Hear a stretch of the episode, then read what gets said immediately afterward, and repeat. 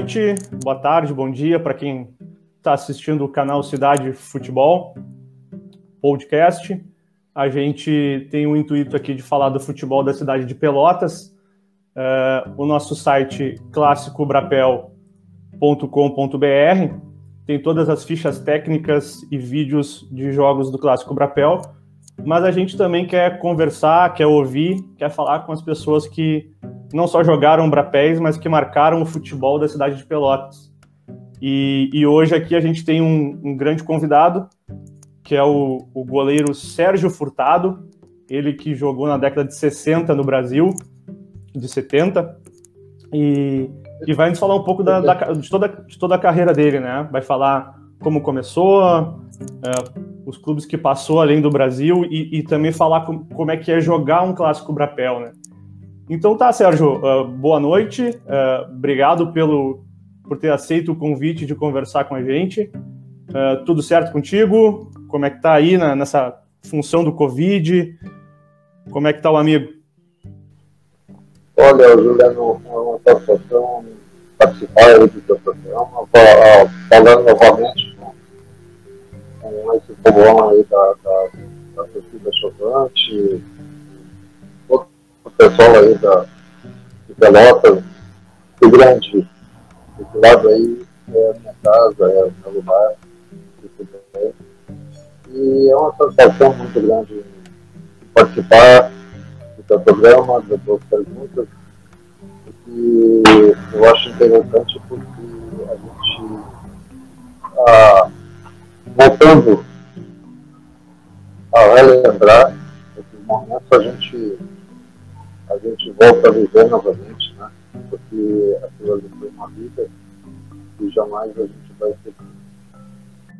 Então tu é, tu, é, tu é natural de Santa Cruz, né, Sérgio? C como é que tu começou? Eu, eu vi, a, a, gente tem aqui, deixa eu, deixa eu até, é, eu, eu vou dividir a tela aqui um pouquinho, vou, vou mostrar uma ficha que o, o pessoal lá do Súmulas Tchê é, me mandou, o, o João, que é um, é um, é um grande pesquisador do futebol gaúcho. Ele, ele me mandou a tua ficha técnica aqui, todos os clubes que tu passou, é, tá na, compartilhado na tela. Mas aí eu queria que tu falasse, então, tu começou ali por 69, né, no, no na, na, categoria de base do Inter, ou tu começou antes? Como, como é que foi o início da carreira, Sérgio? Olha, eu comecei garotinho lá no Inter, até chegar até a idade juvenil, depois passei pelas mãos de Ernesto Guedes, enquanto juvenil do Inter. E quando eu passei para o, juvenil, a minha idade venceu no juvenil, daí eu passei para o profissional, onde fui emprestado para o Santa Cruz, que é aqui da minha terra, né? Então eu vim para o futebol do Santa Cruz. Eu vim emprestado para cá, onde joguei cinco anos. E, e recebi um convite do o Inter me, me comunicou que se eu fosse me transferisse para a cidade de Pelotas para jogar no Esporte Brasil, Brasil ah, eu ganharia o meu passe livre, já que eu estava emprestado aqui,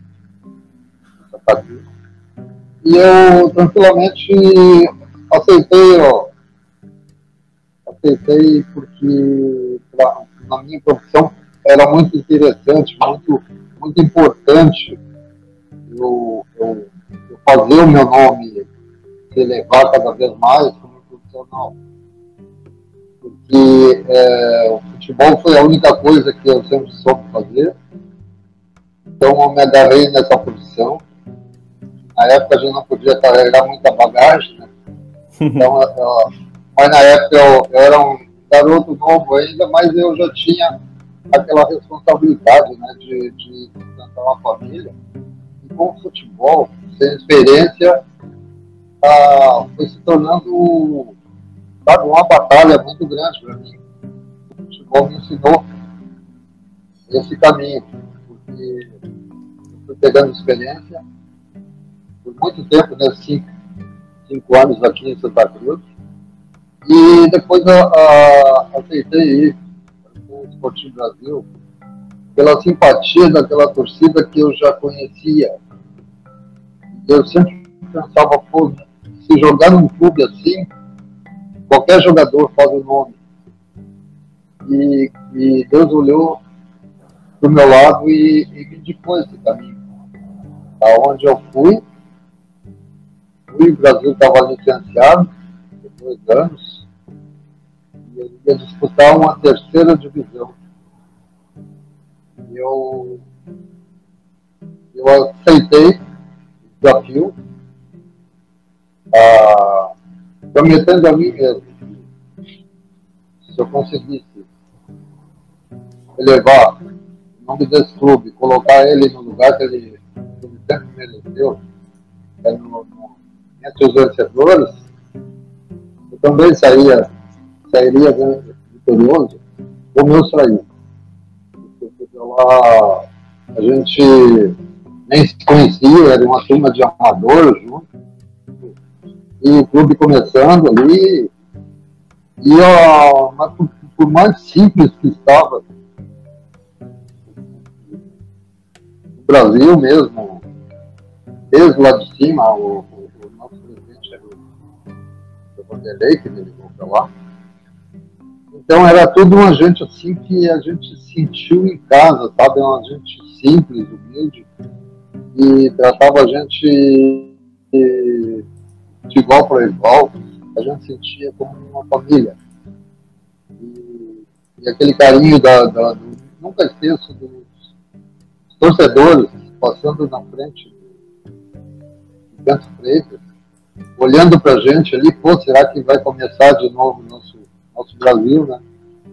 E a gente a gente era a esperança daquele daquele senhores E graças a Deus a gente entrou em campo com aquela torcida jogando junto com a gente. A gente conseguiu colocar o Brasil no lugar que ele merece. A, saindo da, da terceira divisão, entrando para a primeira divisão, um jogo histórico lá em Estrela, isso foi em 77.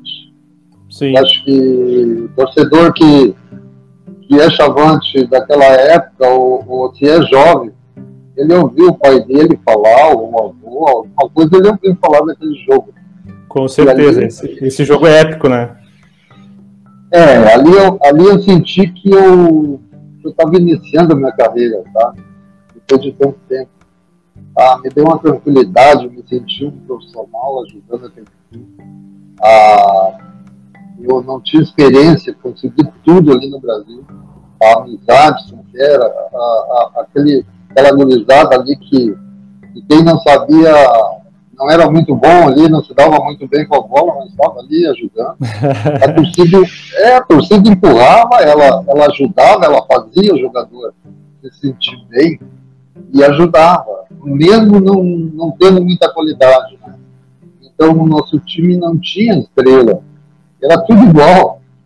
Sim. Então, para mim foi uma satisfação, assim, parece que eu, eu sinto assim, o primeiro dia que eu cheguei aí, eu não, jamais vou esquecer. Deixa, deixa de, desculpa te interromper um pouco, Sérgio. Uh, tu, tu, tu, já está lá em, em ali de 75, né? Que tu, que tu começou no Brasil, né? O, o Brasil se, se, licenciou em 74 e tu começou ali no. Tu voltou junto com o Brasil em 75 e ficou alguns anos. Mas de, deixa eu te perguntar um pouco, um pouco antes ali na tua carreira, né? Tu, tu jogou no Inter ali em 69 e 70, né? Perfeito. Tu... Isso no juvenil, né? No ah, enquanto, depois em 70 eu passei para em 79 eu passei para o juvenil de 70, mas eu não tinha mais idade. Né? Sim. Aí eu passei para o profissional. Uhum. Uma, uma curiosidade, né? Em 69 ele foi a inauguração do Beira Rio. Tu, tu lembra Tu, tu lembra Sim. como é que foi a, a inauguração? Estava presente, estava no estádio ah, ou tu não tava, chegou a. Não, eu estava assim, eu estava na época, inclusive, a gente participava das, das, das preliminares, né? Sim. E a gente é acostumado ali com, com o eucalipto, que era um campo muito batido por treinamento do, do juvenil, do infanto, do profissional, tudo era ali, né? Então depois, quando surgiu o Vila Rio, a gente entrou lá, pelo amor de Deus, a gente, a gente viu aquela grama ali e disse, pô, mas que, que é isso? Né? Se admirou demais com aquele, aquele estádio ali maravilhoso até hoje. E, e foi um prazer, assim, da gente começar a carreira e, e lembrar que começamos juntos. E, inclusive até o Mickey, que jogou com a minha Sim. época aí no Brasil, ah, muitos falam que quem fez o primeiro gol no Beira Rio foi o, foi o Claudio Miro, mas profissional, porque antes, antes de uma preliminar que o Mickey fez o primeiro gol. Ah, é? Acho, é, é, uma, é, uma, é uma, um negócio interessante, né? Que... Ah, curiosidade interessante aí, hein?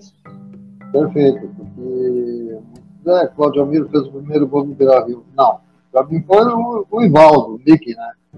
Uhum. Na preliminar ele fez o gol. Ele, é, é, ah. ele, jogava no juvenil, no infanto, o Mickey era assim. E, e, e, provou no Brasil o profissional que ele sempre foi, né? Um excelente Sim. jogador, excelente pessoa, até hoje.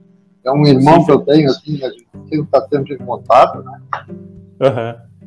Então, Fez história no Brasil essa... também, né? É verdade. Olha, a, o Brasil fez história, a, a, a, união, sabe? Ali a gente conseguiu muito. A, que o Brasil sempre, a gente gostava, sei lá, se a gente, a simplicidade nossa, se uniu com a simplicidade que era aquele clube, sabe? Então a gente, quando começou ali, a gente, pô, a, a, a, pra gente colocar uma meia boa, era ruim, rapaz, era, era tudo, tudo, era tudo difícil. Tá?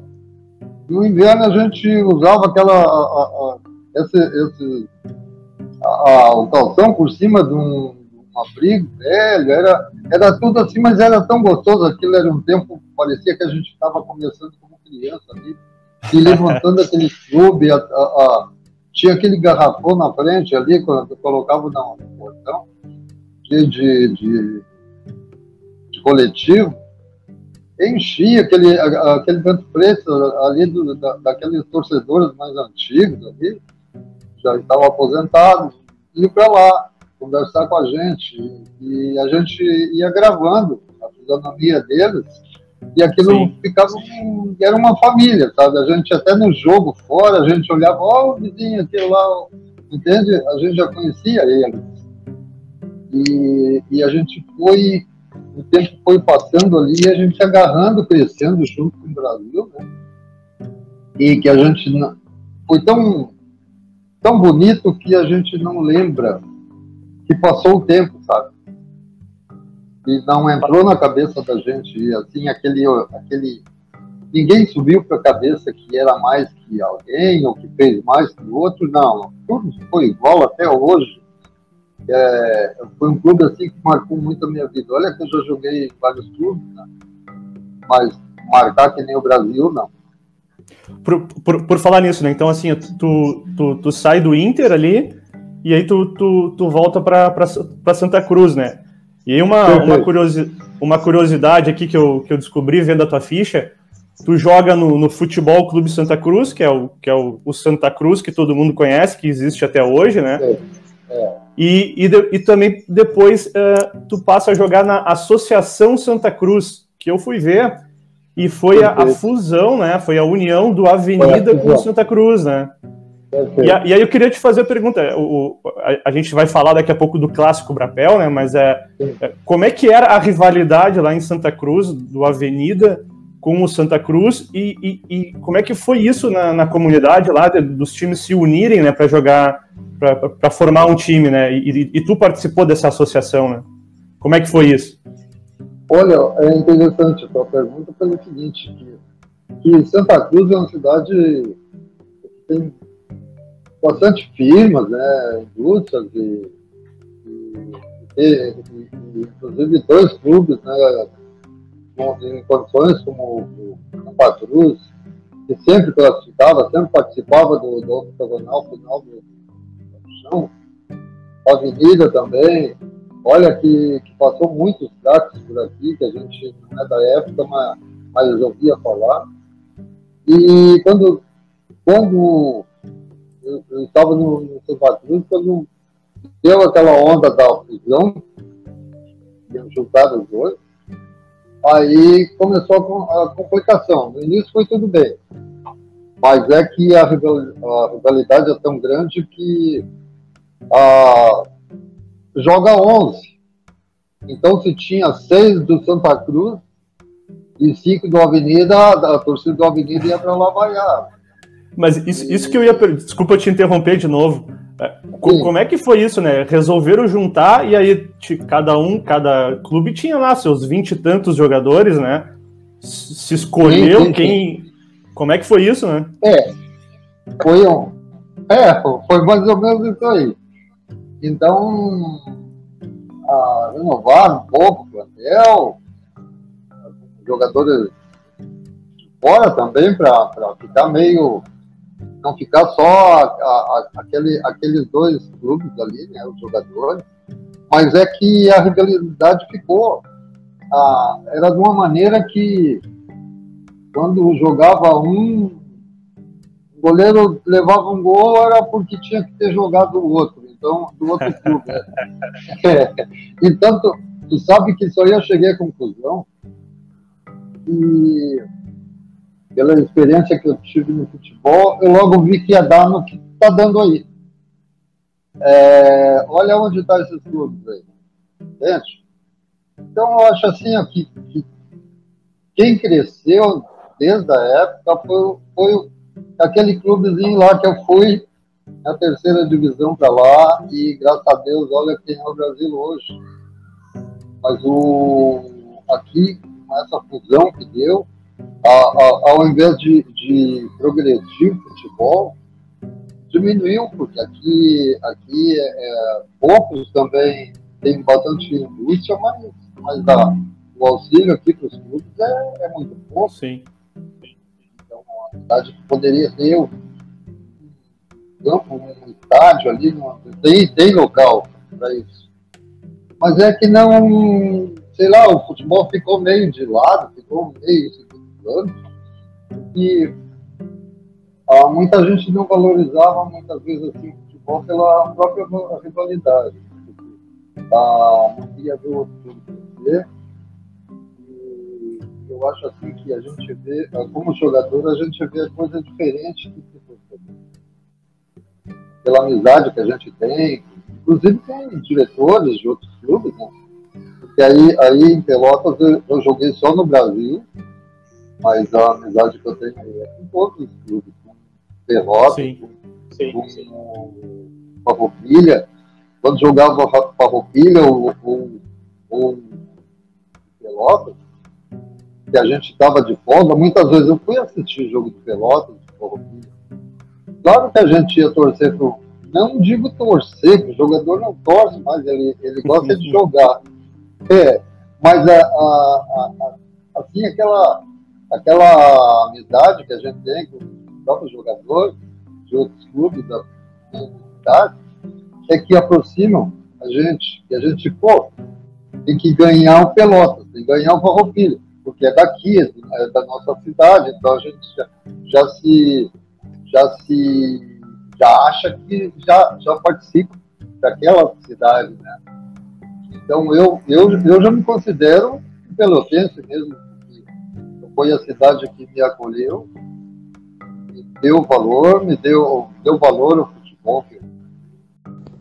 E aí, Sérgio, ali em 75, tu, tu acaba se transferindo para o Brasil.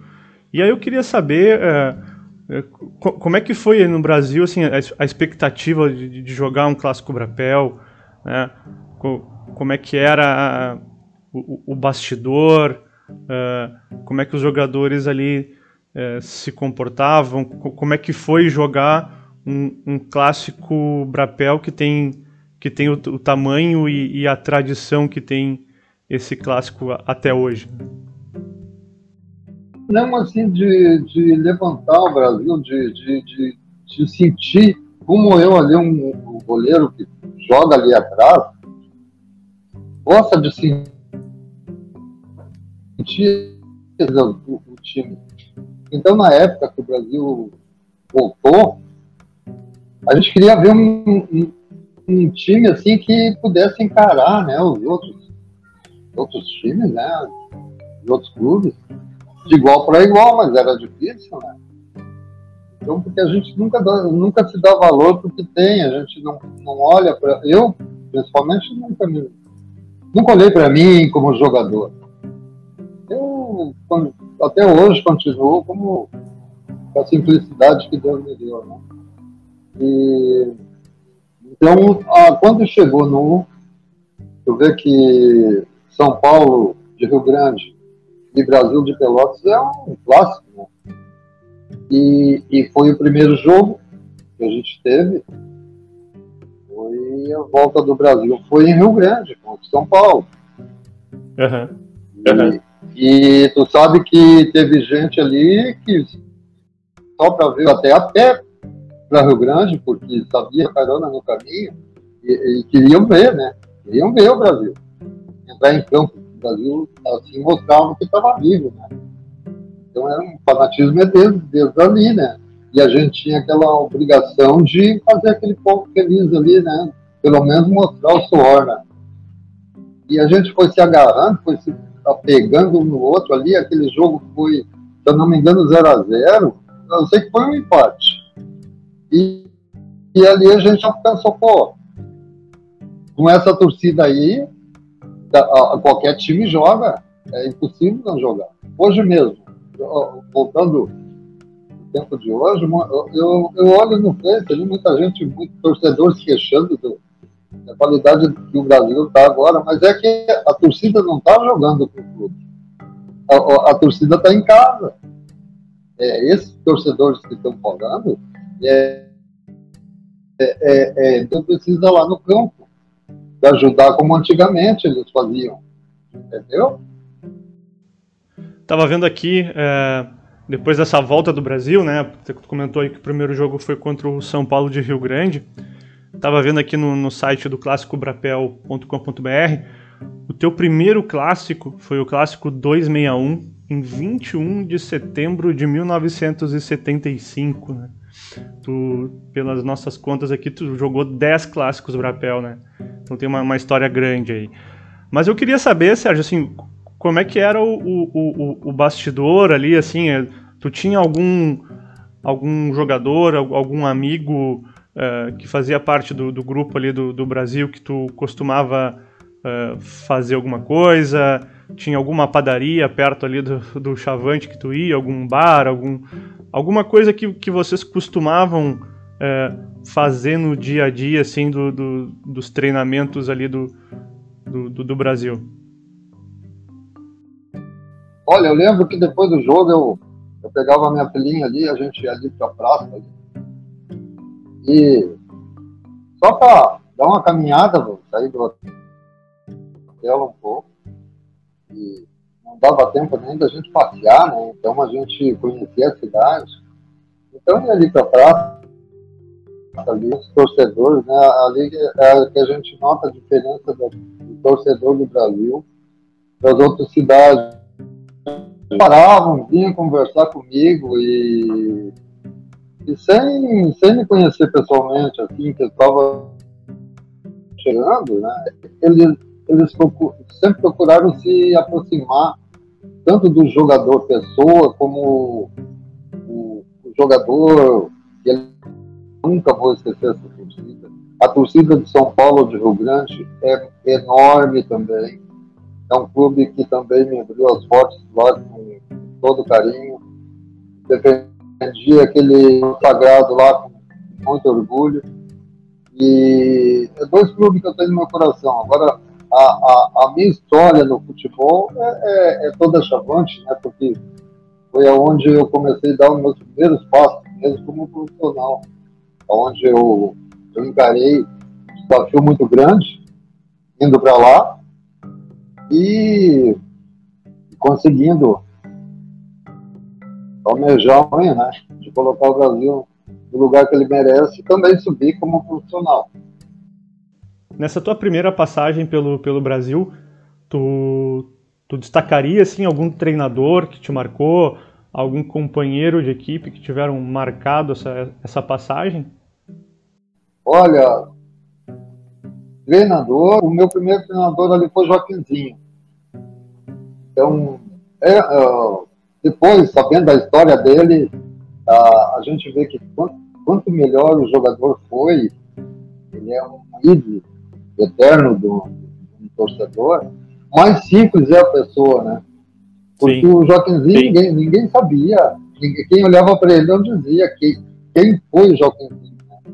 Então, eu não tive o prazer de ver ele jogar, mas eu vi comentar, então não precisa, porque ninguém mente para ninguém no futebol, ninguém aumenta. Então, quem é craque sempre vai ser né, um ídolo. A Birinha, Birinha foi meu treinador também, muito disseram que era um excelente jogador. Eu não vi, mas ninguém mentiu, ninguém mente. Todo mundo fala isso. O, o Canhoto, o pai do, do Celcinho, né? Lá do, do, do que jogou no ponteiro esquerdo, aquele do, do Pelotas. Sim. Celso Aranha? Sim. O Canhoto, o Canhoto, o pai dele, foi meu treinador no, no Brasil também, íntimo amigo meu a, o seu Oswaldo, puxa vida, olha, a, a todo torcedor, os treinadores ali, para mim, foi uma família, né? Porque a gente era muito unida, os jogadores, não tem que, que todo jogador chega num plantel, ele, porque a barca, a barca não pode afundar, onde a, a barca afunda vai todo mundo junto, né? E todo no futebol é a única produção que tem. Então, antes do Brasil, é. Porque o, o, Brasil nunca, nunca vai, vai parar de crescer é devido. O problema todo foi essa pandemia aqui. O torcedor parou de ir estádio. Quem não gostaria de ver um Berto Freitas do jeito que ele está? Eu, eu assisti lá, olha, rapaz, eu vou te contar a diferença do Bento Freitas que, é, que eu estreiei com, com o que está agora, pelo amor de Deus. Então, é para te ver até que o destino faz as coisas, né? É, tá maravilha. Esse campo agora, quem está fazendo lá é o, é o meu gandulinha, que estava comigo, que é o, que é o Regis, né? E é o agrônomo que, que cuida do gramado do, do Bento Freitas. E era o garotinho que entrava comigo sempre. Então. Repercutiu essa história, né, Sérgio? Agora tu, tu visitasse o Bento Freitas e foram gravadas algumas matérias sobre isso, né? É que uh, eu sempre lembrava dele. E eu procurava no Face, os amigos que eu tenho, torcedores do Brasil, pegava informação, pô, onde anda aquele garotinho, mandava foto, tudo. Aí eu me, sempre me lembrei do nome do pai dele, o Geli, a gente estava muito bem, e o garotinho entrava comigo sempre em todos os jogos. Então, às vezes até achava, achava falta dele quando ele não estava, mas quando via ele chegava meio atrasado, mas chegava, ele nunca passou. Então é, era o meu companheiro ali, né? E, Sim. Sim. E depois eu, eu, ele que me, me encontrou no Face, foi de uma foto que eu tirei com o Vavá, uma homenagem que eu tive há quatro anos atrás. Então, ele, ele me encontrou novamente. E agora, quando eu fui a Pelotas, ele, eu tive a satisfação de encontrar ele novamente, e o pai dele também onde a gente conversou, matou saudade. E eu tenho muito orgulho desse garoto aí, pelo, pelo aquilo que ele está fazendo o nosso, o nosso chavante aí, tá bonito, aquele estádio lá está maravilhoso. Só falta agora passar essa pandemia e esses torcedores que, que não estão satisfeitos, ninguém fica satisfeito com derrota. Mas é que o, quem sabe esses jogadores estão achando a falta daquele grito da torcida do Brasil que o, o, o Esportivo Brasil, ele é feito da torcida aqui. Ele pertence para aquela torcida. Aquela torcida que grita, grito da torcida, para esse time embalar de novo, gente. E agora logo, logo, logo já vai passar essa pandemia aí. E o Brasil vai voltar a vencer de novo, ter, dar essa alegria para essa torcida toda. Estou compartilhando na tela agora com, com o pessoal que assiste no, no YouTube a foto que tu, que tu me mandou, onde aparece ali o, o, o Gandulinha, né? Aparece tu e o, e o Gandulinha que, que, que fazia essa, essas reposições de bola para ti e que hoje é o, é o agrônomo do, do estádio Bento Freitas, né? Então, para quem acompanha aí no YouTube, vai ver as fotos. Vamos seguir nessa linha do, do Brasil, Sérgio, né? É, nessa tua trajetória pelo Chavante. É, como é que foi, assim, como é que era, né? Fiz essa pergunta para o Badico também, é, quando, quando a gente conversou. Como é que era o, o, o pré-jogo de um Brapel, né? Tu, quando tu saía na rua, quando os jogadores saíam na rua ali na, na década de 70, metade da, da década de, de 70, né? É, saíam na rua, eram corneteados, a torcida do Pelotas ameaçava, a torcida do Brasil dava, dava uma força. Como é que era o, o pré-jogo, assim, essa, se o pessoal tem curiosidade? Olha, eu, sinceramente, eu não tinha... Uh, a gente não levava como uma rivalidade tão grande Brapel. Eu, eu, particular, eu nunca... Eu, achava, eu, eu sempre olhei o Brapel como um jogo igual a outro. O adversário sempre foi igual, não, não, não, muda, só muda a camisa, mas a camisa a gente tem que respeitar de todos os clubes. Então eu sempre respeitei as cores do Pelotas como respeitei de todos os clubes, né? Então, mas para mim tudo era igual, eu não, eu não tinha diferença, pô, é, é Brapel, eu tenho que sair bem, eu tenho que sair bem em todos os jogos. Eu estou ali para defender meu clube, né? Era assim que eu, eu, sempre pensava. Eu nunca fui, nunca levei uma corneta, uma flauta de um, de um torcedor do Pelotas, a não ser um, um, um aperto de mão um morador de Pelotas, um torcedor de um clube que era igual ao meu. Eu, eu sempre me trataram muito bem, torcedor de Pelotas. O, a, a, o torcedor do Brasil nunca exigiram, ah, sempre, graças a Deus, sempre vem conversar comigo. Eu tenho muita amizade com essa torcida. Ah, a coisa mais importante que eu consegui no futebol foi, conhecer pessoas estavam naquela, naquela torcida, sempre unido com a gente, dentro e fora do campo. Né? Então isso aí não fazia parte da, do meu dia a dia. Eu não tinha assim, pô, é, contra o Pelotas eu tenho que concentrar um, uma semana antes para ficar bem descansadinho. Não, tudo era igual. Para mim era tudo igual, a não ser para o jogador. Mas eu nunca tremi em papel porque eu achei, sempre respeitei o time do Pelotas. Mas eu acho que tu tem a, a estatística aí, tu pode ver que eu acho que eu perdi um amistoso aí pro, Pelotas. Né?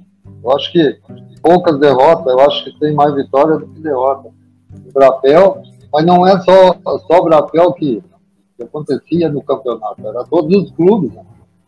Então a gente tinha ganhar tanto do Pelotas como também tentar ganhar dos outros. Sim. E, na verdade, tu, tu, tu, tu joga Brapel de 75 a 77, né? Aí sai pro Esporte Recife para jogar o Campeonato Pernambucano e aí volta em 78 pro Campeonato Brasileiro, né? Então, tu, tu não chega a participar do, dos, dos jogos uh, Brapel que tiveram do torneio seletivo, que classificava para o Brasileiro de 78. E aí, na verdade, o, o, o Brapel até pode-se dizer que, que perde um pouco é, dessa rivalidade porque o, o, Brasil começa a jogar com grandes adversários, né? É, e, e, começa a andar de avião, né? Tem essa brincadeira também, né? O Brasil passa a andar de avião. Mas vamos, vamos falar primeiro da, da transferência para o Esporte Recife. Como é que foi, como é que foi essa transferência para o Esporte Recife? Olha, aí é que a gente, a gente volta ao tempo e, e começa sentir que a gente tinha valor, porque hoje, hoje atualmente aí qualquer garoto aí, empresário pega na mão e larga lá na França, larga lá no exterior. E, e na minha época aí, para a gente trocar de clube aí, de estado, era terrível, era um radinho ali, televisão era muito pouco, que, que não tinha celular, não tinha nada, olha para era difícil. Então era indicação de outras pessoas, para ver que eu fui para o Esporte Recife, indicado pelo Ana Andrade, que foi, era treinador de juventude antes, depois ele foi para lá, levou o Cacau junto, e o Cacau fomos campeões lá em 77 Tovar também estava lá. Então era o gaúcho, né? eu, Tovar e o Cacau. Mas, mas é que para a gente chegar lá era tinha que ser indicado por alguém né, que tinha nome. Não, não tinha empresário. Não tinha empresário nenhum, era, era só na vontade, né? E na sorte. Não era comum, né, Sérgio, essa, essa transferência assim para pra, até para outro estado, né, para um clube de outro estado, né? Como é que era essa dificuldade nessa época? É, realmente era difícil. Ah, então, por isso que eu digo que quem conseguiu, ah, hoje a gente tem que se dar valor, porque ah, na época não dava valor. Pô, eu sou um jogador igual ao outro, sempre pensei. Mas, na realidade, para chegar lá, como a gente chegou, é, era muito difícil. Então, ah, graças a Deus, eu estive lá, depois voltei, até, até com a minha ida para lá foi, fiquei sabendo que foi um bom negócio, para mim foi, foi um bom negócio. Estou um pouquinho meio ordenado, eu ganhei um pouquinho mais e, e, e, o Brasil ganhou uma boa quantidade, que graças a Deus deu para cobrir, né? Sempre coordenar dos outros jogadores. Isso aí faz parte dos clubes, né? E eu fico feliz com isso, de, de ter ajudado nessa parte do esporte. E sabendo que aqui eu deixei um excelente jogador no meu lugar, que era o Gilberto. Só posso jogar um goleiro. Eu, eu, eu, graças a Deus, não sei qual o motivo que o treinador colocava eu, mas a, a gente era aparelho. O Gilberto era aparelho saía, o outro entrava e dava conta, né? E, uhum. Graças a Deus sempre tive muita amizade futebol. É a única coisa que, que eu sei que tem valor na minha vida é, é, é a amizade que eu, consegui, conquistei dessa torcida, desses jogadores todos que jogaram. Eu estou compartilhando para quem assiste no YouTube, né, algumas imagens da, da final do Pernambucano de 77, né, é, que o esporte foi campeão, que, foi, que tu foi campeão.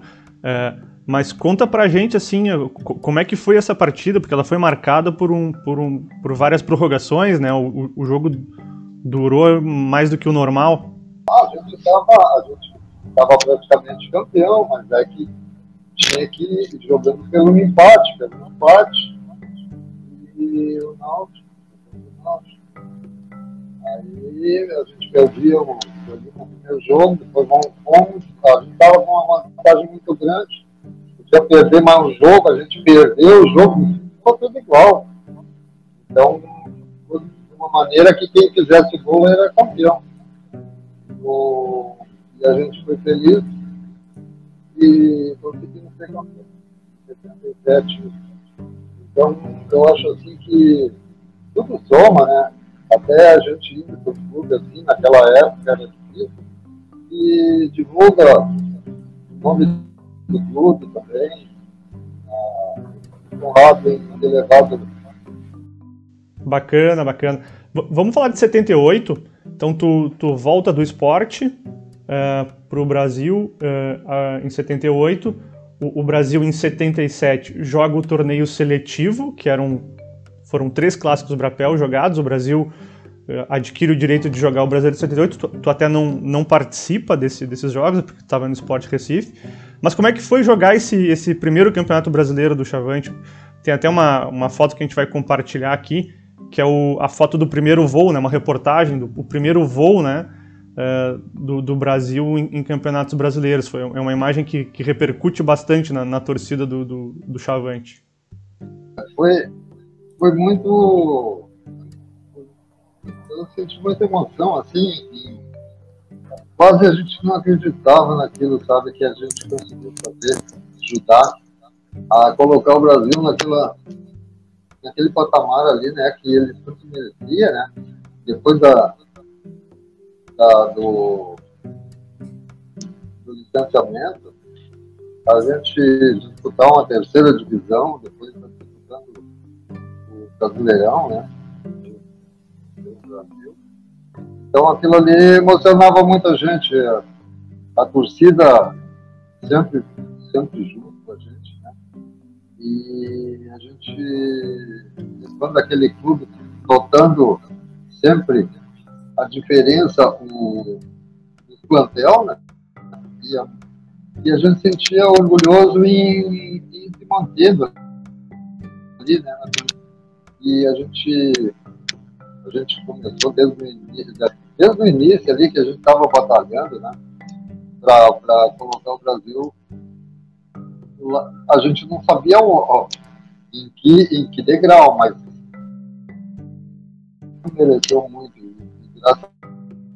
Vai se manter lá em. A gente conseguiu esses primeiros passos do Campeonato Brasileiro. E uma curiosidade, Sérgio, né? Com, acho que a maioria desses jogadores aí provavelmente nunca tinham voado, né? Nunca tinham entrado num avião, né? Conta aí para nós como é, como é que era. O pessoal tava nervoso, tinha um que algum que segurava mais na cadeira do que o outro, uh, algum rezava. Como é que foi assim a atenção do, do pessoal nesse nesse primeiro voo? Conta para nós. Olha, sabe que é, eles iam perguntar para a gente que eu tinha viajado para Recife, né? mas não também não era muito não era muita coisa, né? Então eles vinham perguntar como é que era. E, e a gente não tinha o que explicar. Tem que entrar ali e esperar o que vai acontecer, todo mundo fica com medo, né? Mas depois virava tudo em, em, em brincadeira. E a gente ia se divertindo ali e já ia acostumando também, né? E o cansaço ia pegando, no fim a gente, do medo, a gente já estava dormindo e, e vai, vai acostumando, mas foi um, uma época assim que não, não dá para a gente esquecer, né? Porque quem não andou de avião ainda hoje, né? Qualquer um já andou. E, e, e naquela época o nosso plantel quase todo ninguém tinha andado. Então era uma novidade muito grande, né? Mas tudo bem, foi tudo bem, graças a Deus a gente vê tanta coisa acontecer, né? E graças a Deus nós aí, a, e também com os meus companheiros da época, né? Mesmo sendo a primeira vez que andar de avião, mas a era tudo brincadeira, a gente levava mais e a vontade também de, de ser a primeira vez ali que a gente andava. Então, ficou tudo. Era muito divertido, muito bom. Era, era bom para tirar aquela atenção do jogo, né? que a gente ia pegar sempre, sempre pegava um adversário difícil. Então, aquelas viagens até ajudavam a gente a, a, a.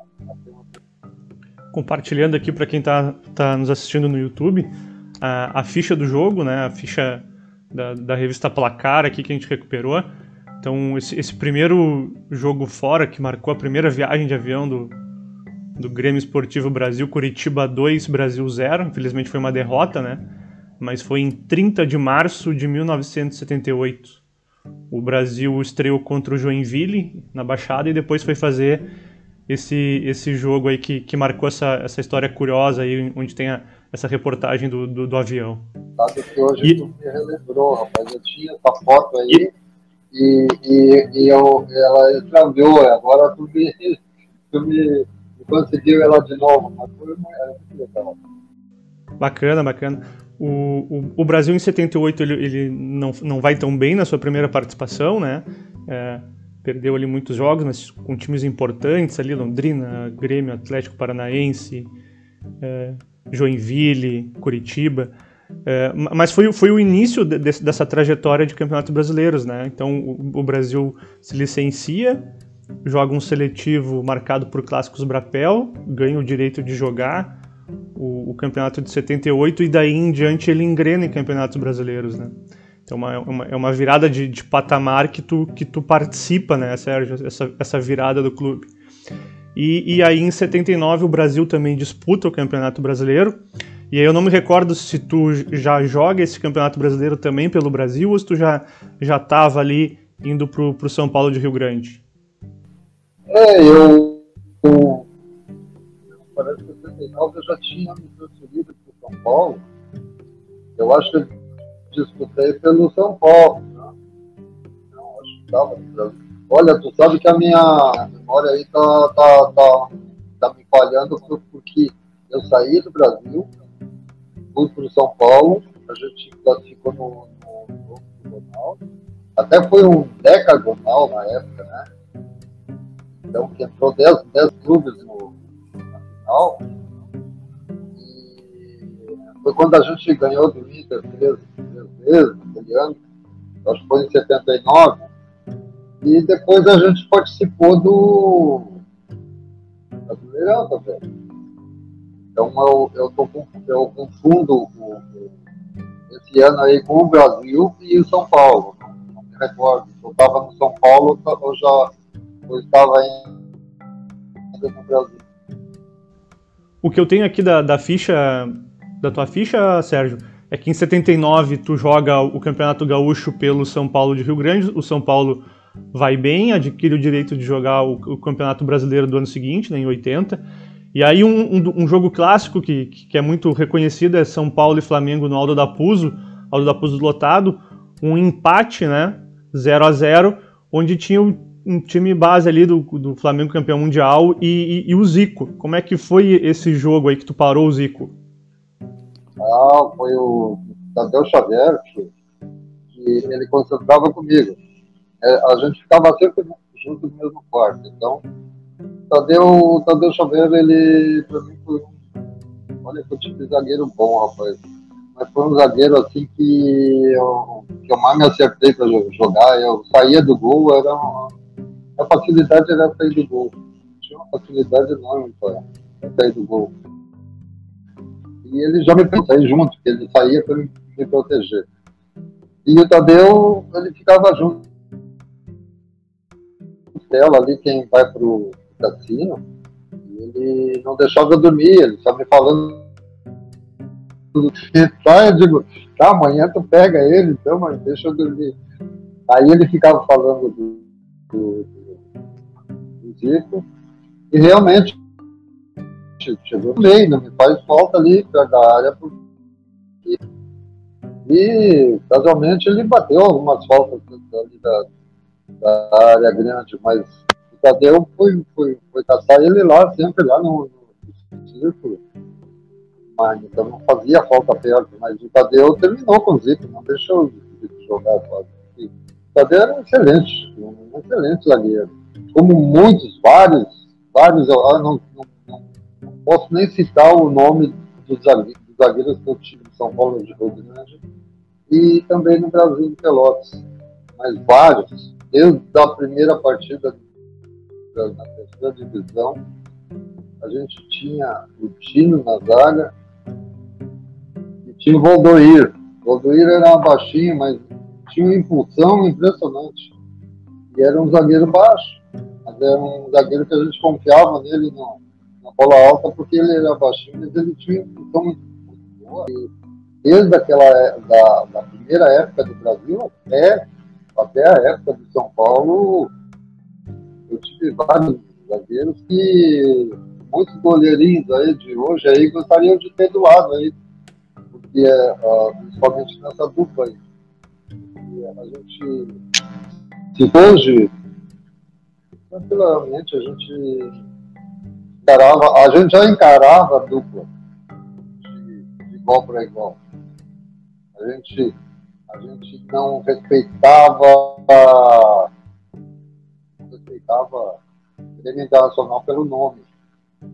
Porque lá dentro a gente superava. Agora, agora esses jogadorzinhos que estão no Grêmio Internacional aí, eu acho que está na hora da, da, do interior aí encarar esse, é, tá virado tão aí esses clubes aí, Internacional, eles colocam essa garotada para jogar contra o interior, mas daí é que o interior tem que mostrar que ninguém é criança. A, o, a torcida quer assistir é os jogadores profissionais que, tem, que, que vêm para a dupla. Não essa garotada, aquele estilo da, da, lá do, da, das categorias de base, e vem encarar o jogador do interior. Eu acho assim que antigamente o, o, o, jogador do interior não, não admitia isso. Só porque era jogador do, do Inter, ele fazer rodinha o jogador do interior. Eu acho que o jogador do interior ele, ele também gostava de respeito.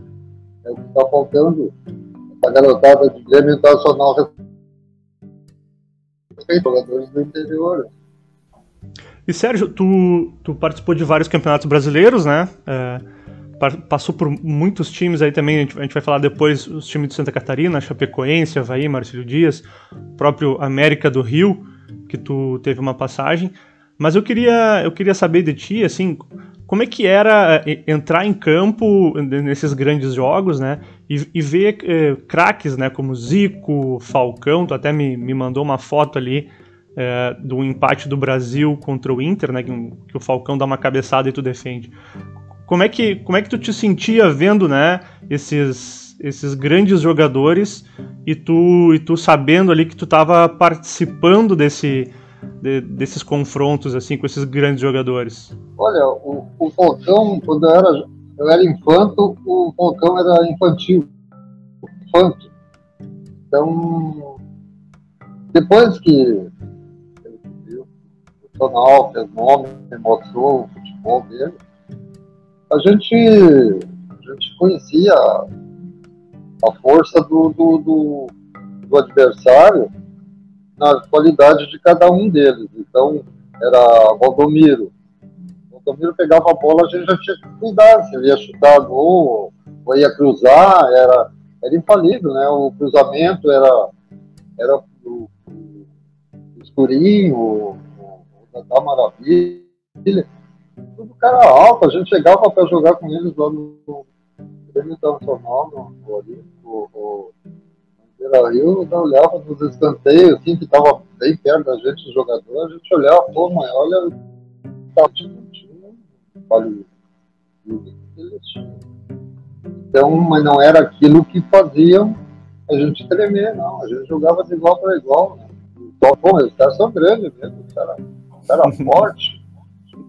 É, e, a, e a gente ali, né, às vezes olhava, ah, mas tu viu, rapaz, tu viu, cara? Não, mas era assim, né? mas era verdade. Eu perguntei ali de, de jogadores, né, importantes que tu, que tu, jogou, mas eu queria saber assim, e, e goleiros, né? Quem, quem da tua época que tu jogou, que tu te inspirou, que tu jogou e falou, pô, eu tô, tô jogando com esse cara aqui, eu admiro o trabalho dele, né? Quem, quem da tua época de goleiro que, que te marcou bastante, Sérgio? Olha, o meu ídolo sempre foi Manga. Eu me espelhava nele, Sim. eu, eu achava ele demais. Então eu sempre procurei espelhar nele como, sabe, como pessoa, como, como, como, como goleiro mesmo, estilo. Então, sair do gol como ele saía. Então, a, a gente aprende um pouquinho de cada, cada goleiro antigo, a gente aprendia um pouquinho no livro mesmo, foi o Manga. Então, a, a, o meu, meu orgulho mesmo foi quando a, a, gente, a gente jogou contra ele, na, inclusive foi a estreia dele no Inter, era Rio. Eu estava na associação, é, estava na associação Santa Cruz. Aí ele, ele me deu a camisa dele para mim, né? Pô, aquilo foi um, um, orgulho muito grande. Depois, quando ele esteve no Grêmio também, me, me prometeu a camisa do Grêmio. Eu estava no São Paulo de Rio Grande, me levou lá no vestiário. Então, isso é um grande orgulho, sabe? A gente se dá com ídolos da gente, né? Por isso que eu, que eu admiro essa torcida, o torcedor tem que dar valor para ele, porque ele admira um, não só a pessoa, é o jogador lá, lá dentro campo. Pode até não gostar da pessoa na rua, mas lá dentro ele bate palma, ele paga aquele jogador, porque ele paga ingresso para assistir. Então isso é bonito, é, é, a gente sente bem quando, quando é valorizado, né? E é reconhecido como manga também, depois reconheceu como jogador, a gente estava muito bem. E então a gente tinha uma amizade boa e para mim foi, foi um grande orgulho eu, eu ter uma amizade com o meu ídolo, né? Que eu sempre admirei. E, sensacional. E pensei assim, que eu nunca ia, é, que eu ia chegar perto dele algumas vezes. Pô, mas é um. É que, é que a gente nunca. É como depois que passa o tempo que a gente vê que uma coisa esquecida é que nos dá essa, essa alegria de ser lembrado como estou sendo sempre hoje pela torcida do Brasil, diretores do Brasil, que não me que, graças a Deus, sempre a gente, a gente lutou pelo, pelo mesmo manto e, saímos vitoriosos, porque o Brasil está lá em cima, né? graças a Deus. E a gente está aí sempre torcendo pela coisa. Vamos seguir aqui na tua carreira, Sérgio. Em, em 80 no São Paulo de Rio Grande, em 81 tu vai para o América do Rio. Aí eu queria saber, assim, né, como é que foi essa transferência, se aquele jogo uh, contra o Flamengo, né, te deu algum tipo de visibilidade uh, para tu conseguir fazer essa, essa transferência pro, pro América do Rio. Olha, o, o Flamengo, ele, desde a época do Brasil, o, ele fez um, um amistoso contra o Brasil. Ele foi exclusivamente para assistir. Estava sendo indicado para o Flamengo. E, inclusive, era da época do Coutinho. Né? O Coutinho, como treinador, ele não tinha ido. Então, foi um, um outro rapaz lá que eu não me lembro, não me recordo o nome dele, que ficava no lugar do Coutinho quando Coutinho. Então, ele me chamou depois do jogo, a gente empatou aquele jogo. Uma falta e o Cantarelli batendo o rosto do Cantarelli. E o Paulo Renato, o Antônio que fez o gol. Não me recordo. E a gente, depois o, Osni, parece que passou para o Flamengo. Mas foi mais um jogo para me assistir. Depois ele me chamou no vestiário, no Flamengo, perguntou quanto eu ganhava, se eu tinha vontade de ir para o jogar no Flamengo. E ficou naquela história. E eu fiquei sabendo que os diretores do Flamengo ficaram uma semana em, em Pelotas tentando me levar. Mas o Brasil estipulou meu passo muito alto e ficou nisso. E depois eu fui para o. Eu joguei contra o Flamengo também. No Brasil eu joguei duas vezes, no São Paulo de Rio Grande eu joguei uma vez a gente empatou 0x0 lá pelo, pelo campeonato brasileiro também. E, e, também no Rio, eu joguei contra o Flamengo várias vezes, mas é que não, não, não chegou a ser um, um, o América. Foi indicado pelo Antônio Lopes, que foi treinador do, do Grêmio, do Inter me treinou o, o, o América e me levou, me indicou e veio me buscar em Rio Grande.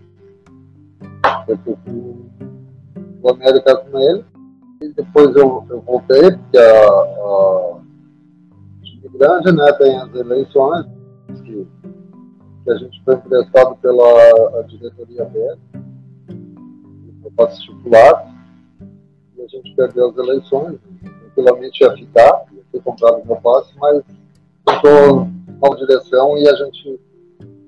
E eu voltei para o Brasil. E uma figura marcante ali do futebol do Rio era o Castor de Andrade, né, Sérgio?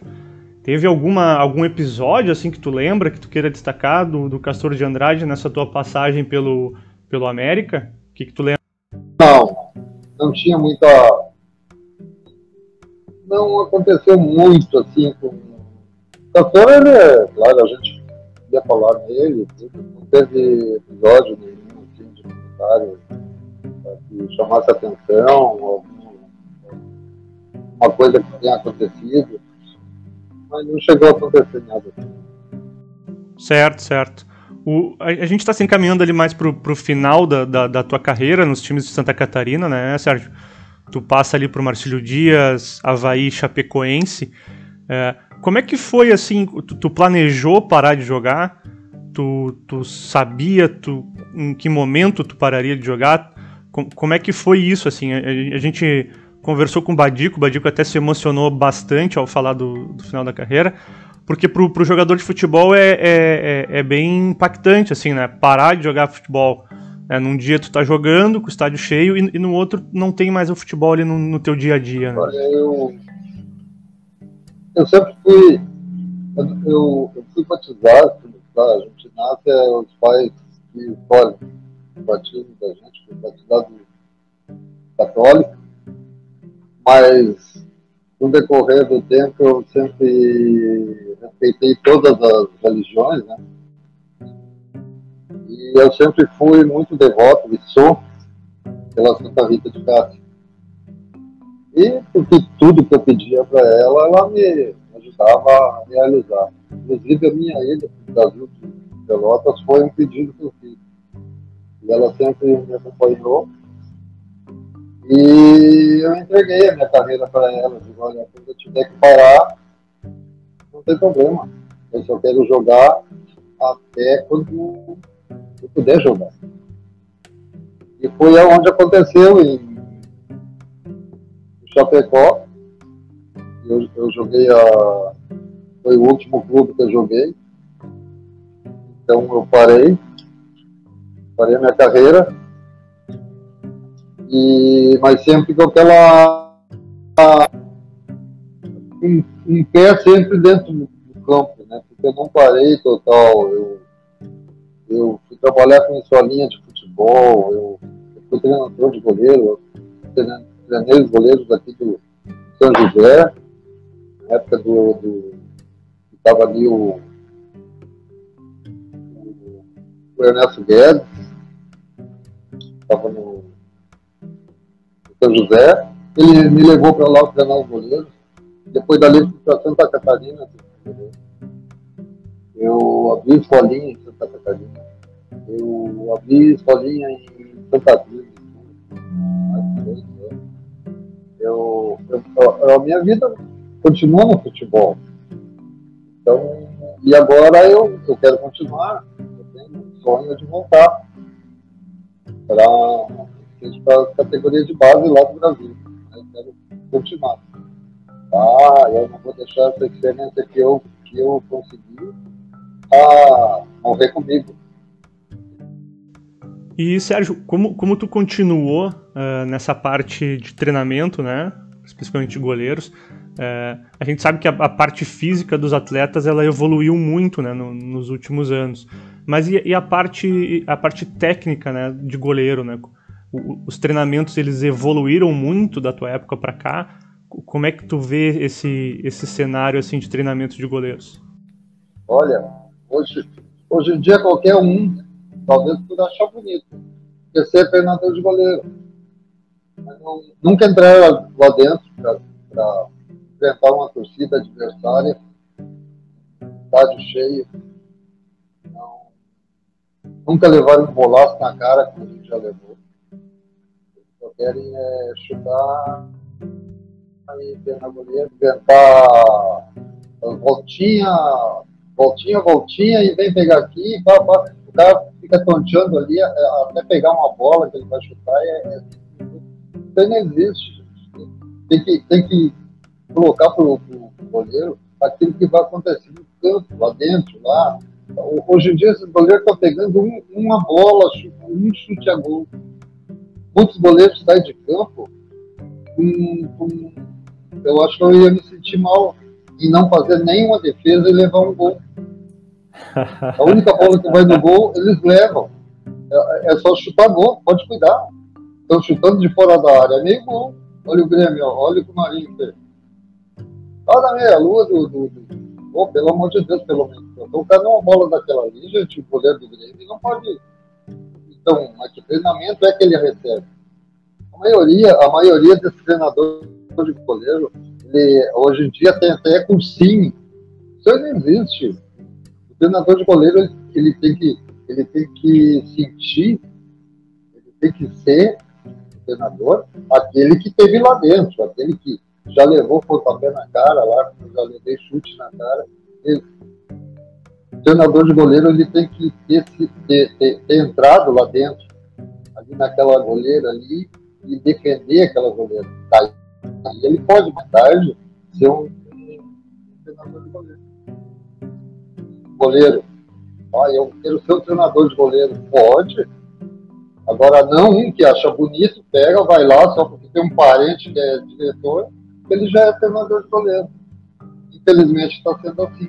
Então, quem é treinador de goleiro, foi goleiro, esse aí não está sendo valorizado.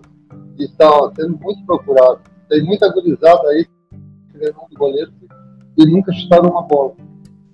Deixa eu aproveitar que tu comentou ali de, de chute na cara, né? O, o, o, goleiro o goleiro sofre, né? Porque o goleiro tem que fazer embate, aliás, tem que dividir bola, né?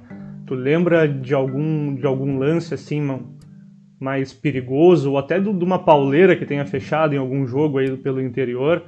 Algo assim que, que tenha, tenha te marcado, alguma coisa violenta, algum lance aí que tu queira resgatar? Essa pergunta aí é boa. Eu nunca esqueço, Rafael, ainda. E foi um jogo contra o Caxias. Ah, tava chovendo, tava 0 a 0 E teve, o, na época, o zagueiro podia atrasar para o goleiro, o goleiro podia pegar com a mão e tudo. Aí a o goleiro meu atrasou a bola para mim, a água e eu e eu fui com tudo. Peguei água, peguei, a, peguei bola, peguei o meu zagueiro. E quando eu passei pelo meu zagueiro, o, eu levei um chute no rosto do Zangão, que era um jogador do Caxias. Muito bom jogador. Mas não foi por gosto. Eu sei lá se foi, eu não sei. Aí eu sei que o meu, o meu treinador já tinha trocado o banco. Aí eu tive que ficar até o final do jogo, onde fui ler uma máscara, usei uma máscara de gesso, que o meu nariz foi feito tudo, foi refeito, né? E, e, ah, é verdade. Ah, é. É, foi feia a coisa, rapaz. Eu fiquei com o rosto todo deformado e o meu nariz foi feito de novo. Pô, hoje, hoje eles dizem, pô, mas tem um nariz grande. Eu digo, mas ainda bem, ainda bem que eu tenho, porque eu tinha perdido ele, né? E tu sabe que. é, então, por três, anos, três meses eu usei uma máscara de, de gesso, assim, que eu não saía de casa, porque eu, a, a, eu fui levado do jogo, ainda joguei aquele tempo todo ali com um massagista do lado da goleira, que não pode, né? Mas como não podia trocar o goleiro, o juiz deixou. E dali eu fui para o hospital e saí de madrugada de lá, estava chovendo na época, então inchou meu rosto e, e eles não podiam a, a formar o meu nariz novamente, né? E foram, foram juntando a, o que quebrou ali, colocaram a máscara e isso aí me aconteceu. Depois eu fiquei com medo de, de ir no pé do. Uh, ir no pé do adversário eu tive que perder esse medo aí por um bom tempo.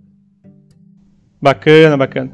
Sérgio, a gente está se encaminhando para o final da nossa conversa e eu queria voltar um pouco no tempo para a gente relembrar ali, então, eu acho que o, o fato mais marcante para a torcida do Brasil, né? Embora a tua carreira tenha sido bem, bem legal, bem bacana, que foi o jogo em Estrela, em 77, né? Eu queria que tu nos contasse né, da visão ali de quem jogou, né? Uh, como é que é, como é que foi a saída de Pelotas? Como é que foi o jogo lá? Como é que foi a multidão de torcida, de torcedores chavantes invadindo ali a, a cidade? E, e, e no, no, jogo, né? O, o, árbitro, o time adversário e até vocês, né, jogadores do Brasil, o que, que vocês sentiram ali né, nesse jogo? Puxa, isso aí foi, foi é, um, é um filme, é um filme na minha cabeça aí que não sai. Tu sabe que a gente jogou um brapel. Se a gente tinha dois jogos, um brapel. Se a gente ganhasse aquele brapel, uh, tranquilamente já estava classificado. E até jogava o Flávio Minuano, era centroavante do do, do Pelotas. Do Pelotas. Do Pelotas. E nós saímos ganhando 1 a 0 só, e saímos ganhando 1 a 0 foi até o final, nós estávamos classificados. O, o juiz era o Agomar Martins, nunca esqueço. Baixinho, gordinho. E, e um atacante nosso, o Agomar Martins, nós estava atacando, eu, lá, lá, da minha goleira, eu vi que ele estava olhando o relógio. Eu digo, ele vai terminar, já está em cima. Aí o nosso atacante chutou e, se eu não me engano, foi o Bica, que, foi, que era o goleiro. Ele pegou a bola firme e já deu o balão para o Flávio. Se, se o nosso atacante chutasse para fora, aquele jogo ia, a, a, o goleiro ia ter que dar o, o, o tiro de meta e aonde terminaria o jogo, que daria mais tempo. Como o goleiro pegou e logo devolveu no balão, essa bola pegou o, o Flávio Minuano e o Tino. O Tino também já faleceu. E o Tino, na época, podia atrasar para o goleiro, de qualquer maneira, mas ele, de cabeça, quando a bola bateu no chão, os dois estavam de frente para mim. Eu pedi para o Tino dar um toquezinho para mim, me atrasar aquela bola. E o Tino, eu acho que se assustou, presença do Flávio, né? Então, ele tentou dar uma bicicleta e ele errou. Ele errou e o Flávio, o Flávio dominou, dominou, me, me estudou ali, porque eu fechei o que deu. Ele, ele, com a categoria que ele tinha, né? Pô, o homem era um espetáculo, dava gosto de ver. A história dele é sensacional também, é um profissional que não dá para esquecer e como pessoa também. E ele, ele fez o gol final. Então empatou, daí a gente era obrigado a ganhar do Estrela, onde veio a história. Então eu. Aquele jogo foi. A, a, a, Pelotas parece assim que largaram um, uma bomba ali que calou todo mundo, né? Aquele, aquele, aquele brapel ah, realizou o torcedor do, do Pelotas porque a gente não estava classificado. E, e, e, e, eles poderiam ainda torcer para o Estrela para tirar a gente mesmo, né? Então eles estariam realizados. E a gente estava também pensando naquilo, pô. Aí a tensão pegou, né? Pegou os jogadores, tudo. Aquela pressão e também a, a pressão da torcida que, que o Dr. Cláudio André colocou mais de 120 ônibus no, no asfalto aí, né? Fora os carros que foram, tudo. Tomaram conta da cidade, né? Até o guarda, até o guarda que, que fica na esquina, naquelas caixinhas ali, eles tiraram o guarda para subir ali com a bandeira do, do Brasil. Então era, foi um, é, foi um negócio, até o guarda eles tiraram. E os torcedores, que eram sócios lá do, do, do pavilhão, lá saíram tudo no colo por torcedores, e lá para a chuva, largaram na chuva e tomaram conta. Então eles tomaram conta do estádio. E, e, e, tinha um bom pedaço de chão batido que tinha que caminhar ali. Eu acho que tu, tu mesmo pôde ver naquele link, né, que tu, que tu me enviou da história, essa aí que era um tava um barral danado, né? E aquele pessoal não queria nem saber de nada. Eles queriam é, é, é, é, é classificar o Brasil. E a gente entrou naquela fumaceira ali e foi. E a gente conseguiu essa vitória quando a gente chegou em Pelotas. Olha, eu vou te contar uma coisa: o nosso ônibus não podia parar. Ele, se parasse, eu não sei o que, o que ia acontecer. A torcida queria invadir o ônibus. Então, nosso diretor mandou o motorista dar volta na, na praça. Ficamos ali que nem boa noite. só, só dando volta na. e a gurizada louco para tomar cerveja de passeio também, né? Então eles, ele, ele, a torcida colocava cerveja pela janela, pelo ônibus, quando passava, eles alcançavam para a gente beber lá dentro, né? Ah, que maravilha! Porque a gente não podia ah, parar. Que maravilha, hein? Ah, não podia parar o ônibus. E foi, foi foi a família, a gente via, família da gente, tudo, foram esperar, o torcedor, os amigos, e só que não podia parar o ônibus, né? E a gente ficou rodeando ali a, a noite toda, até amanhecer. Depois foi, foi afastando o pessoal para a gente descer. Foi, foi um negócio assim que não deu, não, não dava para, uh, não dava vontade da gente treinar depois no, no próximo treino para não esquecer aquele jogo, sabe? A gente viveu muito aquele jogo ali. Foi um negócio assim que não, não tem como esquecer a alegria daquelas pessoas ali que, que deixaram de comer para ir junto lá torcer, sabe? E se, e se aquela torcida não tivesse ido, a gente não ganhava aquele jogo de jeito nenhum. O Estrela tinha um, um dos melhores times e, e a gente conseguiu essa façanha, né, que até hoje é lembrada. Uma coisa que eu queria te perguntar, Sérgio, que eu tenho curiosidade, é assim, como é que estavam os jogadores do Estrela, né? Porque imagina ali que uma tela já estava caída, o, a, a, pressão da torcida já estava grande. O que que tu viu, o que que tu percebeu, assim, os jogadores do Estrela estavam nervosos, estavam apavorados? Como é que foi esse, esse sentimento do, do time adversário? Olha minha cachorrada aqui. O, o, tu sabe que a, eles nunca tinham visto a, uma torcida daquela tomar conta, tomar conta de um estádio assim, ó, porque aquela tela, aquela tela, ela balançava de, de ponta a ponta. É, a torcida não estava mais sentada na, na arquibancada ali. Ela estava agarrada na tela, ela queria arrancar aquela tela. É, e, e o, o, o juiz era o José Cavalheiro. Era um moreno, alto. Ele. Apavorado, garanto. Apavorado, garanto. Mas ele, é, ah, mas ele se apavorou, porque eu acho que eles iam linchar ele, porque, porque a, eu não sei se não ia sobrar para nós também, sabe? Porque, porque já passei com, com cada história aí com, com a torcida do Brasil, que, que eu, por isso que ela faz parte da minha vida. Porque aquela, não sei se tu lembra de um, de um teve um campeonato, não sei do que, que eu não me recordo bem, me foge a memória. Eu sei que a gente perdeu, a gente estava disputando contra o Esportivo. A gente perdeu o primeiro jogo em casa. Taça governador, segundo, não gente, era? Governador, não era? Eu acho que sim, foi. A, a, até o, o, o, zagueiro era o Pontes, Daizão Pontes. Foi? É, e o Osmar, Osmar era meio de campo, aquele que jogou no Grêmio.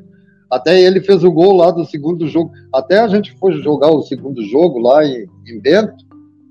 A diretoria do, do, do esportivo já estava dando champanhe, festejando o título, ah, né? É, já estavam antes ah, da hora, já estavam antes é, da hora. antes da hora. Daí eles estavam de festa com a torcida, tudo. Daí a gente foi e ganhou 1 a 0 deles. Aí foi feito a, a era final de, de, ano e a e a torcida do Brasil a, foi até o jogo foi para o primeiro jogo ia ser a decisão ali em São Leopoldo. E, e a gente foi para lá num calorão acho que o dia mais quente que teve no ano foi aquele. Rapaz, o, aquele pessoal, a torcida do Brasil entrava nos pátios ali, daquele, é, principalmente eles são, são descendentes tudo de alemão, né? Então reparo Sim. muito isso aí. Sim. E eles tudo tomando chimarrão na área ali, e chegava aquele bando assim, entravam no portão, ia abrindo a torneira e ia tomando banho. Eles se apavoravam, né? Aí a, aquilo marcou muito, rapaz. Daí eles. Eu sei que dali não saiu o jogo, a, a gente foi para Novo Hamburgo, na mesma hora. A gente entrou em campo em São Leopoldo e o, e o esportivo não quis entrar, por falta de segurança. Sim. E, Sim. e daí a gente foi para Novo Hamburgo, aconteceu a mesma coisa. Só que lá tava a taça, tava as, as medalhas, tudo, a mesa. E como não saía nunca o jogo, a torcida entrou em campo e começou a chutar a taça nos pênaltis. Né? Aí tu olhava assim, todo mundo, todo, só passava que, os torcedores com, a, com, as medalhas no, no, peito, né? Chegava a ter duas, três medalhas. Eu digo, meu Deus do céu. Não precisava nem ter jogo, Aí já foi campeão. Ter jogo, a torcida foi, foi campeã. A torcida foi campeã. Foi campeã, é. Aí eles, antes do jogo, eles diziam pra gente: olha, olha quem tá passando aqui. Se vocês não ganhar, vocês vão se ver com nós. Vocês não vão chegar em Pelotas. Ô, Rafael, e a gente já estava até querendo que não saísse o jogo, porque eles já estavam ameaçando a gente. É, foi demais. Daí eu sei que o jogo ficou para o outro ano. Eu não sei como é que ficou aquela história ali. Eu não sei como é que, que terminou, porque o, o, os clubes também não manteram o mesmo, mesmo plantel, né? Ficou para o outro ano a, a decisão. Eu não me lembro como é que ficou. É umas histórias assim, se eu não me engano, foi no, no Beira Rio aquele jogo, rapaz. Eu não me recordo bem como é que foi isso aí. Eu sei que, que isso aí também me marcou bastante, que eu, que eu via o, o torcedor entrando nas casas, tomando banho e, e com aquelas medalhas, chutando pênalti com a taça. Olha, vou te contar, mas um calor, rapaz, um calorão. Isso aí tudo marcou, sabe? E, Coisas que só a torcida do Brasil e, faz, né? Só eles, só eles que fazem. Depois, da, depois não é, não é o, o tamanho do clube que faz tu gostar do clube, é aquilo ali, aquilo ali é que, é que faz a gente amar um, um clube que nem o Brasil, sabe? É, é, é, a torcida, o calor da torcida, o, o que ela agita para te ajudar, sabe? Ela, ela tá, é, é, ela reconhece que, que muitas vezes o, a gente era, era inferior, o nosso time era inferior ao outro. Ela, é, ela superava pra, com, na garra, ela dava uma garra pro jogador, sabe? E dava uma confiança muito grande. Às vezes eu, às vezes eu olhava a escalação do, do, outro, do adversário e dizia assim: eles têm muito mais time que nós, mas nós temos a nossa torcida em casa, entende? Aquilo ajudava muito, sabe? Porque ela cobrava, e aquela cobrança ali era um incentivo, era muito bom eu acho que é isso que está faltando agora, né? É a presença Sim. da torcida no, no, no Vento Preto. É, é, que o Brasil sempre foi torcida. Sempre foi. A história do Brasil é a torcida. Então é o que está faltando agora. Muita gente, muita gente que é torcedor do Brasil agora, da safra nova, às vezes se queixa, pá, no Face, pô, o Brasil tá mal, que não sei mas, mas, mas o Brasil não está tendo a torcida dele do lado. Que o forte do Brasil, ele, ele se fortalece é com a torcida. Então, é, um diferencial, né? Ele é, nem, é um diferencial, né? É, ele nem conhece o Brasil direito, porque ele é novo. Se ele conhecesse aquela torcida mais antiga, meu Deus, a, a torcida do Brasil é o clube. Só quem conhece o Brasil para dizer isso, sabe? Que histórias sensacionais, né? Sabe que eu sou eu sou um pouco mais, mais novo, eu sou ali de 83, mas assim, essa é, o torneio seletivo, esse jogo de estrela, essas imagens aí são bem antigas, né? Bah, olha, isso, isso ficou marcado, fica marcado no, pro torcedor, né? É sensacional. Agora, aqui, inclusive, eu estou assistindo aí o link, esse de estrela. Tu vê o que essa gente fez, você pode ver tudo de gente simples, que, que, que muitos ali ficaram devendo a, a, pediram emprestado para pagar passagem lá para ir, ou, ou, ou até o assim cobrou é, é, donos lá e foi enchendo de, de, de torcedor para ir lá torcer para a gente, né? Você pode ver aí, ó, aí no link dá para mostrar o que, que essa torcida fez para classificar um, um, um, clube, né? Essas imagens aí são sensacionais, é, é brincadeira isso, né? Olha a simplicidade tem, dessa gente, né? Tem, esse canal do colecionador Chavante tem os, os, os, lances do seletivo também, do último Brapel do seletivo, que são sensacionais. É, o Gilberto jogou, jogou esse jogo. O, o Gilberto que ficou no meu lugar, o Gilberto foi um, assim, um sensacional colega. Eu, eu, eu, graças a Deus, eu sempre me dei bem com, eu, com os goleiros que eu tive do meu lado, Jusceli, o Juscelino jogou comigo aqui desde o, desde o Santa Cruz, aqui em Santa Cruz, depois jogando no Brasil. A gente sempre foi sempre amigo, a, a, um ajudava o outro. O, tinha o Gilberto, tinha todos os goleiros passaram pelo Brasil, pelo São Paulo, de Rio Grande, o, todos os clubes que eu, que eu passei, eu sempre. É como eu te falei, a minha riqueza que eu consegui no futebol foi a amizade é a sim, amizade sim. que eu. Sim, sim. Que eu, a, a, amizade a gente não compra, a gente conquista, né? E eu, graças a Deus, isso aí foi uma conquista muito grande na minha vida. Então tá, Sérgio, eu queria te agradecer aí por ter compartilhado com a gente a, tua carreira, as tuas passagens aí pelo Brasil. Sabe que o, o, o meu pai ele foi, foi goleiro aí do, da várzea, do, do, do, futebol amador de Pelotas, do futsal, né, futebol de firma ali. E eu sempre acompanhei muito eles e ia junto nos jogos e, e sempre admirei muito os, os, goleiros, né. E aí eu perguntei para ele, olha, vou, vou dar uma conversada com o Sérgio, era bom esse cara ou não? Ele, não é, muito bom, sei que, te mandou um, te mandou um abraço. Pô, rapaz, que coisa boa. Ah, é, tu, tu transmite para ele que quando eu eu for a Pelotas aí, por favor, né, me, me leve lá para mim dar um abraço nele. Ah, com certeza, com certeza. Sérgio, eu queria que tu deixasse alguma mensagem final aí pro torcedor, né? É, abrisse teu coração aí, falasse direto pro, pro torcedor chavante. Olha, a minha mensagem para a torcida do Brasil é, é a seguinte: eu me considero um torcedor desde a época que eu, que eu fui para fui jogar no Brasil. Eu fui um jogador e fui o maior torcedor do Brasil. Ninguém conhece a torcida como eu conheço a, essa torcida lá de dentro, o que ela representa para quem está lá dentro do campo. E ela, ela é ali fora, ela é tudo, ela é o clube, ela é, é, ela é a marca, a marca do clube, o emblema do, do clube é a torcida. Não existe igual a torcida do Brasil. Pela humildade, pela simplicidade e o orgulho de ser chavante. Isso aí o, o jogador sente lá dentro de campo. Eu, graças a Deus, eu fui para o Brasil disputar uma terceira divisão, saí na, no Campeonato Brasileiro.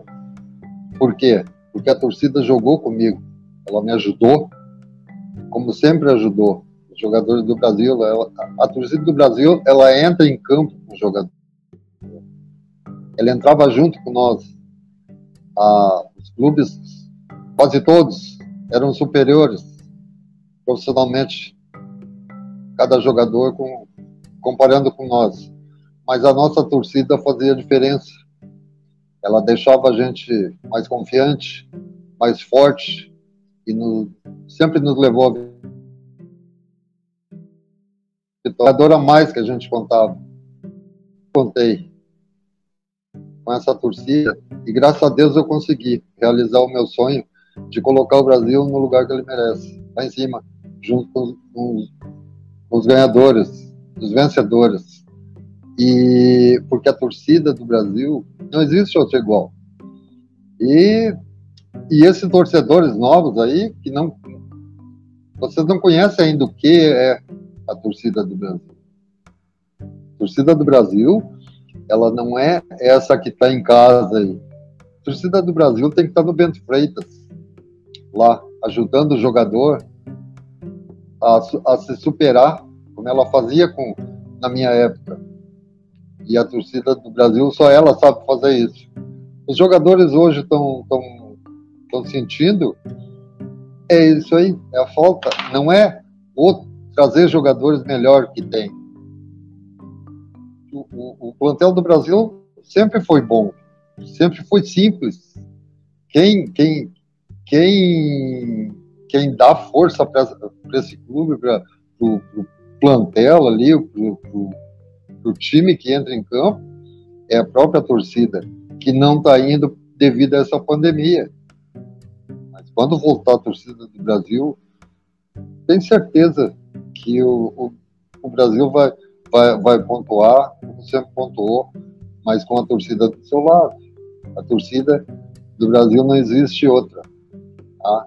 E o meu o sonho que eu tenho ainda para realizar é voltar e transmitir essa garotada da base toda a experiência que eu tive como goleiro desse clube, que eu tanto amo e sempre vou amar. Baita mensagem, Sérgio. É, mais uma vez, grande prazer aí em ter, ter conversado contigo. É, Para o pessoal que está nos ouvindo aí, a gente está é, nas principais redes sociais, Clássico Brapel Oficial. O nosso site do Projeto Brapel é www.clássicobrapel.com.br e essa, essas conversas elas ficam em formato de podcast também, então nas principais plataformas de podcast, Spotify, é, Google Podcasts, enfim, na maioria das plataformas a gente também vai vai estar presente. É, valeu pessoal, até mais.